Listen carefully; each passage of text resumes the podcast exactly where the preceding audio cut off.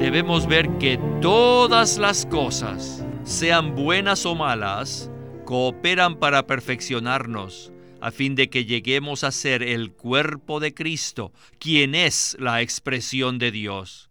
Este es el debido entendimiento de las palabras de Pablo cuando dijo que todo es nuestro, que somos de Cristo y que Cristo es de Dios.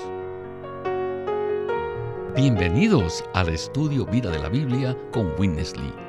Esperamos que este estudio vida los introduzca en un disfrute más profundo de las escrituras y de nuestro querido y precioso Señor Jesús.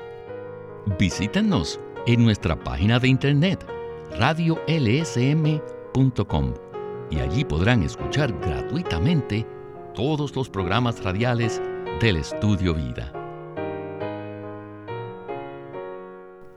En la Biblia se nos presentan muchas advertencias.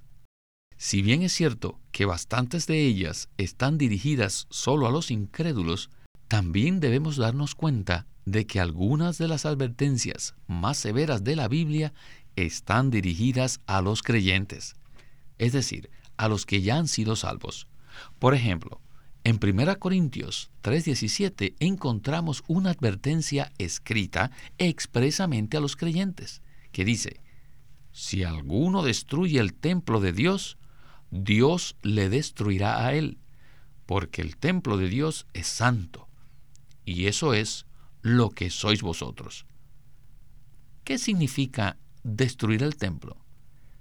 ¿Qué pueden hacer los creyentes para causar daño o estropear la morada de Dios? Pues estas preguntas y muchas más serán contestadas en nuestro estudio vida de hoy. El mismo lleva por título Todo es de la Iglesia y la Iglesia es de Cristo. Y para este programa tan significativo, hemos invitado a José Ramón Asensio para darnos sus comentarios, ya que en el programa de hoy veremos lo que significa corromper y destruir el templo de Dios. Saludos, José Ramón. Bienvenido una vez más al programa. Gracias. El versículo que usted leyó es una advertencia muy grave. Y oramos que el Señor nos conceda su misericordia para que no seamos aquellos que destruyen el templo de Dios. Cuando hablamos del edificio de Dios, obviamente no nos referimos al edificio físico construido de piedras que existió en Jerusalén, ni tampoco nos referimos a un edificio hecho de cemento y ladrillos donde se reúnen los cristianos. El edificio del cual estamos hablando es un edificio espiritual. Es la morada eterna de Dios, el cuerpo de Cristo, la casa de Dios, la iglesia del Dios viviente. Y claro, únicamente los creyentes tienen parte de este edificio y participan en su edificación. Hoy veremos lo grave que es edificar la iglesia usando cosas naturales, provenientes de nuestra cultura, naturaleza, nacionalidad o filosofía. En este aspecto, la advertencia en 1 Corintios 3 está dirigida a los creyentes y no a los incrédulos. Ya que esta advertencia está dirigida a nosotros, los creyentes de Cristo, Oramos que el Señor nos conceda su gracia para que podamos cooperar con Él en la edificación. Quisiera leer ahora otros versículos para complementar el que ya leímos. En 1 Corintios 3:12 dice, Y si sobre este fundamento alguno edifica oro, plata, piedras preciosas, madera, heno o jarasca. Aquí vemos las dos categorías de materiales con los cuales podemos edificar el edificio de Dios. Saltemos ahora al versículo 16. Este dice, ¿no sabéis que sois templo de Dios y que el Espíritu de Dios mora en vosotros? Y luego en el versículo 17 dice, si alguno destruye el templo de Dios, Dios le destruirá a él, porque el templo de Dios es santo y eso es lo que sois vosotros. Según este contexto, la edificación del templo está ligada a los materiales mencionados en el versículo 12. Con esta lectura, pues, estamos listos para comenzar el estudio vida de Corintios con Winnesley. Como miembros de la iglesia, you must participate in the building of the church. debemos participar en la edificación de la iglesia, pero debemos ser cuidadosos de no permitir que entren tres tipos de cosas. ¿Y cuáles son estas tres cosas? Nuestra naturaleza, nuestro ser y nuestras obras. O sea, son la madera, el heno y la hojarasca. Debemos cuidar que éstas no se introduzcan en la iglesia. Es horrendo inyectar estas cosas en la vida de la iglesia. Necesitamos una profunda comprensión de esto. Debemos entender lo feo, lo abominable que es y condenar nuestra naturaleza, nuestro ser y nuestras acciones. Durante los pasados 1900 años, la auténtica edificación de la Iglesia ha estado ausente casi en su totalidad. En la actualidad, la Biblia está accesible para todos y el Evangelio se ha predicado en cada país. Pero ¿dónde está la edificación de la Iglesia? Esta carencia se debe a que hemos introducido en la vida de iglesia demasiadas cosas que pertenecen a nuestra naturaleza, nuestro ser y nuestras acciones. Estos son gérmenes que dañan la vida de iglesia. Sin embargo, es posible que no nos demos cuenta de la gravedad de este asunto. Algunos santos tienen un carácter fuerte o son peculiares en su manera de pensar mientras que otros se consideran comunes, de criterio amplio y faltos de determinación, en todo sentido. Para ellos todo está bien, pero critican, y según mi experiencia y según mi observación, las personas que son así son las más naturales. Quizás no critiquen a otros y tal vez se adapten a cada situación, pero resulta extremadamente difícil relacionarse con ellas. Algunos santos que normalmente son amables son semejantes a Lule, el cual no se puede romper. Nada parece afectarles. Nunca pierden la calma. Reciben el trato que reciban. Pero estas personas introducen automáticamente su naturaleza y su ser en la vida de iglesia. Consideran que su naturaleza es buena y que los demás tal vez hasta la aprecien. Así que sin darse cuenta, esto se inyecta en la vida de iglesia. Todo esto es natural. Está en la esfera natural y es completamente natural. Por esta razón, no puede ser el material para la edificación de la iglesia. José Ramón, yo diría que a todas las iglesias alrededor del mundo les gustaría tener el tipo de personas que sean bondadosas, serviciales y carismáticas, ¿verdad? He escuchado varias veces a los hermanos y hermanas decir, ¿será que este hermano es buen material para la edificación de la iglesia? Yo, personalmente, he pasado por esta clase de juicio. Cada vez que intentamos edificar la iglesia con nuestro ser natural, con nuestra naturaleza y nuestras acciones propias, esto no es el material apropiado para edificar el cuerpo de Cristo, porque es algo que proviene de nuestro hombre natural. Al escuchar este mensaje, mi propia bondad ha sido puesta en evidencia, porque este es mi caso soy conocido como una buena persona. Pero mi bondad natural ni mi carácter paciente edifican la iglesia.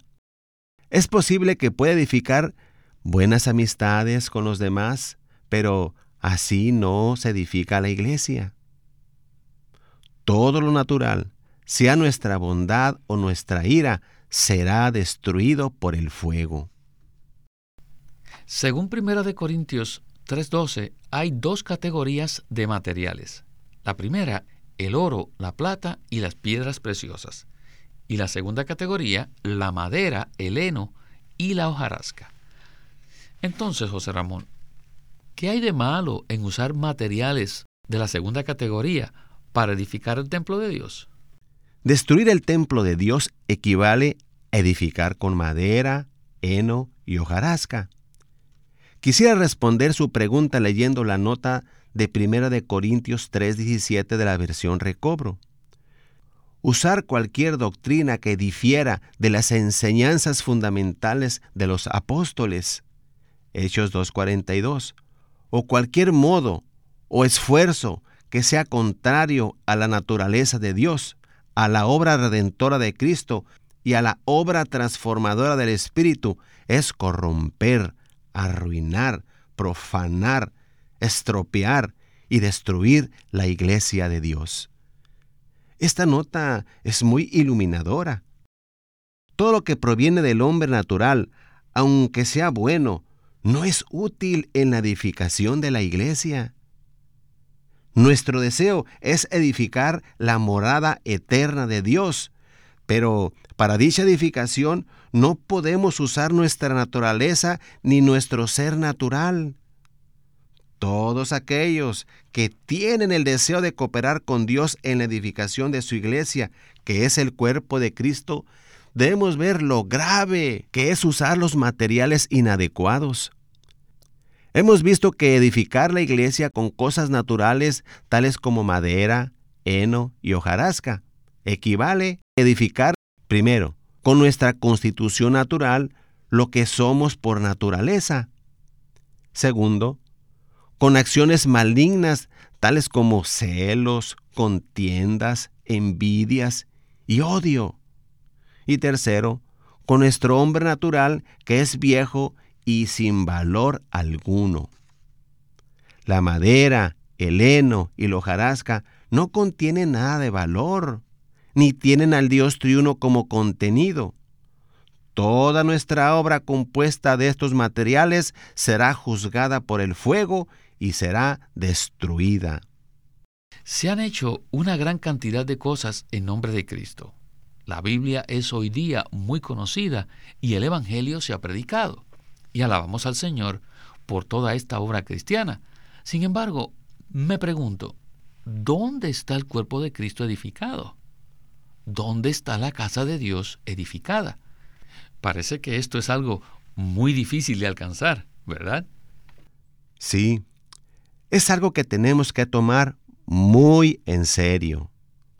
Muchos tienen el concepto de que lo único que necesitamos es recibir el perdón de nuestros pecados y esperar hasta que el Señor regrese para poder ir al cielo. Pero eso no es la totalidad de lo que dice la Biblia lo que la Biblia revela. Podemos ver que hay una obra de edificación que debe llevarse a cabo conforme a la manera de los materiales designados por Dios. Bueno, leamos ahora Primera de Corintios capítulo 3, versículos del 13 al 15.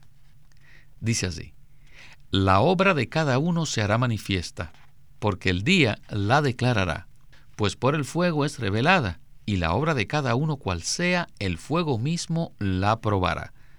Si permanece la obra de alguno que sobreedificó, recibirá recompensa.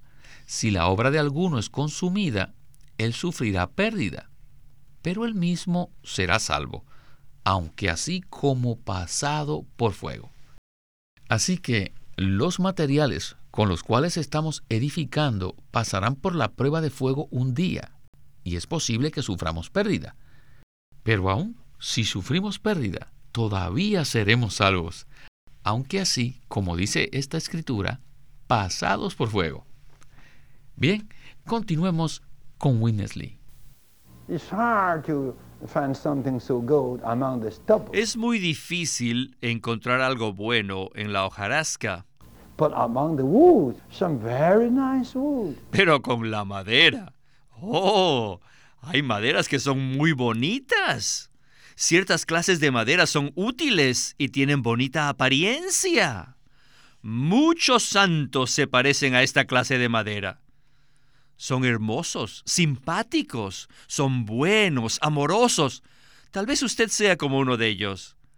Pero ni siquiera la madera que constituye una buena humanidad resulta útil para la edificación de la iglesia. Por muchos años pensé que destruir a la iglesia era perseguirla.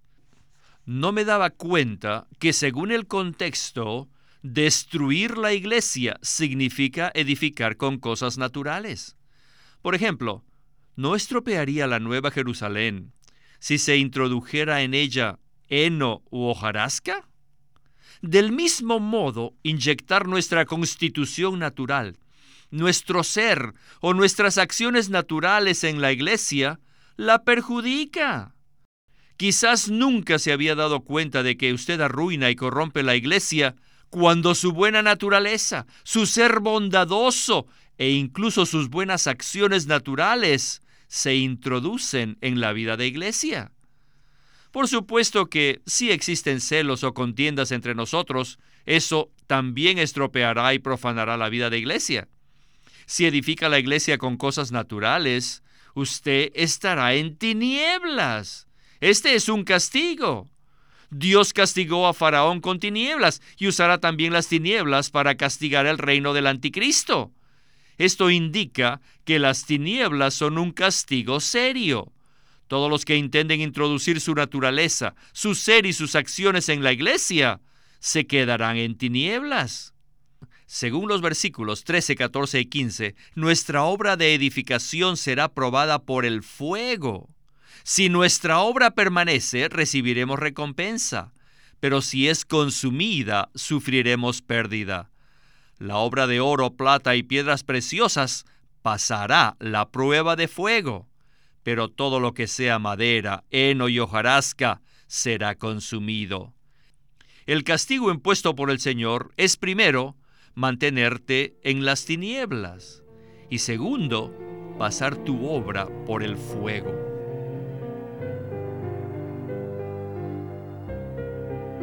José Ramón, de nuevo abordaremos un tema que hemos mencionado anteriormente en el estudio vida, y es el hecho de que cuando el Señor regrese, muchos creyentes sufrirán pérdida. Pero aquí no estamos hablando de perder la salvación eterna, ¿verdad? Una vez que recibimos el perdón de nuestros pecados por la sangre de Cristo y recibimos la vida eterna, somos salvos eternamente. Pero es importante que nos demos cuenta de la diferencia que existe entre la obra redentora de Cristo en la cruz y la obra de edificación de la iglesia. Ninguno de nosotros participó en la obra de redención efectuada por Cristo en la cruz, la cual obtuvo por nosotros una redención eterna. Pero todos tenemos participación en la obra de edificación de la iglesia. Por ello, debemos tomar la responsabilidad por la manera en que edificamos y por los materiales con los cuales edificamos. Por fe recibimos la redención efectuada por Cristo en la cruz. Pero para la obra de edificación de la iglesia se necesitan otros materiales adicionales. Así que necesitamos que el Dios triuno, el Padre, el Hijo y el Espíritu Santo se forje en nosotros. El único material útil para la edificación es el Cristo que se ha forjado en nuestra constitución. Este es el oro, la plata y las piedras preciosas que forman parte de la morada eterna de Dios. Ahora quisiera que nos comentara acerca del castigo. La Biblia menciona por lo menos dos castigos, que son las tinieblas y el fuego. ¿Qué nos puede decir de esto? El fuego en la Biblia se refiere al juicio de Dios tanto para los incrédulos como para los creyentes, según sea la obra que hayan hecho. Todo aquel que no cree que Jesús es el Hijo de Dios perecerá en el lago de fuego por la eternidad. Este es el juicio para todos los incrédulos, pero para los creyentes debemos estar advertidos de que todo lo que edifiquemos con los materiales inapropiados será probado con fuego. Y si edificamos con madera, heno y hojarasca, aunque seamos salvos eternamente, nuestra obra será quemada y sufriremos pérdida. En cuanto a nosotros, Como creyentes, corremos el riesgo de ser echados en las tinieblas durante el reino milenario mientras se celebran las bodas de Cristo y su novia. Y en cuanto a nuestra obra puede ser consumida y reducida a cenizas. Ya hemos visto a lo largo del programa que los creyentes corintios eran muy bien educados y tenían un trasfondo filosófico, pero Pablo afirmó que todo eso no tenía valor alguno en el edificio de Dios. Veamos lo que dice Primera de Corintios 3:18. Dice: Nadie se engañe a sí mismo. Si alguno entre vosotros se cree sabio en este siglo, hágase necio para que llegue a ser sabio. Y ahora el versículo 21 al 23. Así que ninguno se gloríe en los hombres, porque todo es vuestro, sea Pablo, sea Apolos, sea Cefas, sea el mundo, sea la vida, sea la muerte, sea lo presente, sea lo porvenir, todo es vuestro, pero vosotros sois de Cristo y Cristo de Dios. Amén. Bueno, continuemos con Winnesley y el estudio vida. ¿Saben ustedes por qué Pablo concluyó este capítulo con esta palabra? Esto es algo profundo. Pablo parece estar diciendo, creyentes corintios, ustedes ejercitan su cultura, sabiduría y filosofía griegas Así que conforme a su sabiduría, ustedes tienen preferencias y predilecciones. Unos dicen que son de Pablo, otros de Pedro, y tienen preferencias en cuanto a personas, doctrinas y prácticas. Y estas preferencias están relacionadas con vuestra sabiduría y con su manera filosófica de pensar. Pero quiero que sepan que Dios usa todas las cosas, buenas o malas, y todas las personas para perfeccionarles a ustedes. Todo es vuestro. Él usa hasta el mundo y la muerte como medios que cooperan para bien de ustedes. Todas las cosas son servidores de ustedes para perfeccionarles. Nosotros somos de Cristo y Cristo es de Dios. Dios se manifiesta por medio de Cristo. Cristo se expresa por medio de nosotros y nosotros somos perfeccionados mediante todas las cosas. A la luz de esto, no deberíamos exaltar a nadie, ni tener ninguna preferencia, ni ninguna elección con respecto a las personas, asuntos ni cosas. Antes bien, debemos ver que todas las cosas, sean buenas o malas, cooperan para perfeccionarnos, a fin de que lleguemos a ser el cuerpo de Cristo, quien es la expresión de Dios. Este es el debido entendimiento de las palabras de Pablo cuando dijo que todo es nuestro, que somos de Cristo y que Cristo es de Dios. Esto quiere decir que Dios se expresa en Cristo y Cristo es expresado a través de nosotros. No tienen que tener ninguna selección. Gloria al Señor. Todas las cosas son nuestras, nosotros somos de Cristo y Cristo es de Dios. Dios usa todo a fin de perfeccionarnos para que seamos el cuerpo de Cristo. José Ramón, muchas gracias por su participación en este estudio vida tan iluminador. Gracias por este mensaje y por esta advertencia tan preciosa.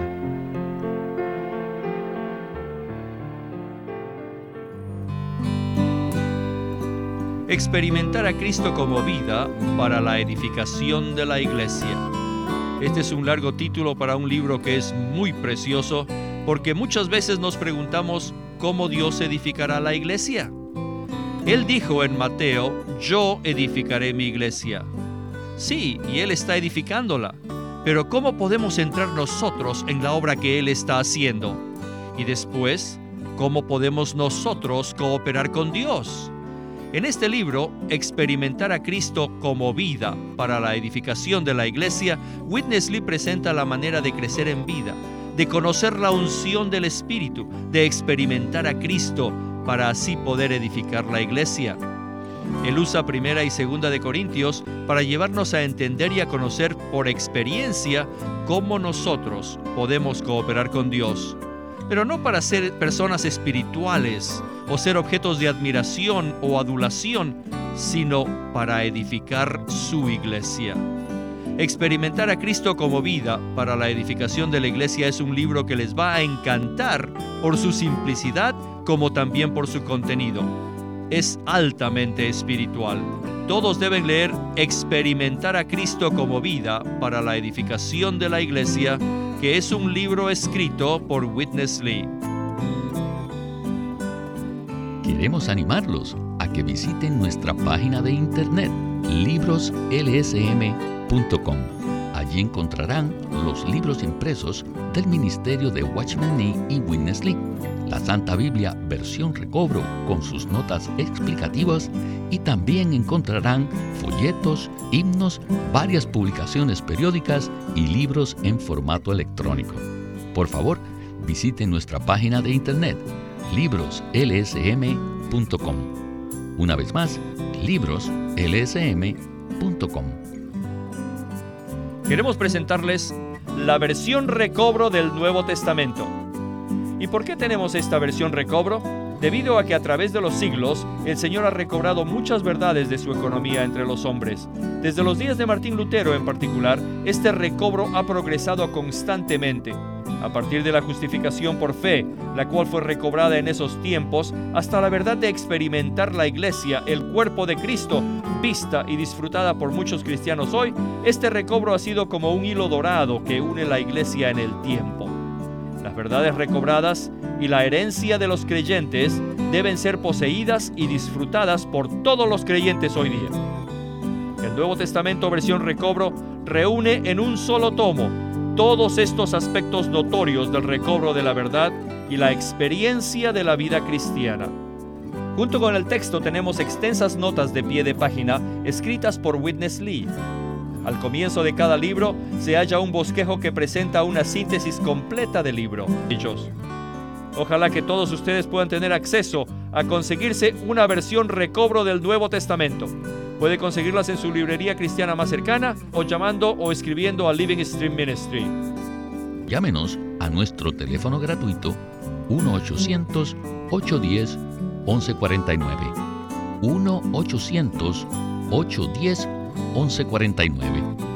Además, si desean, pueden comunicarse con nosotros enviándonos un correo electrónico a estudiovida.lsm.org. Una vez más, estudiovida.lsm.org.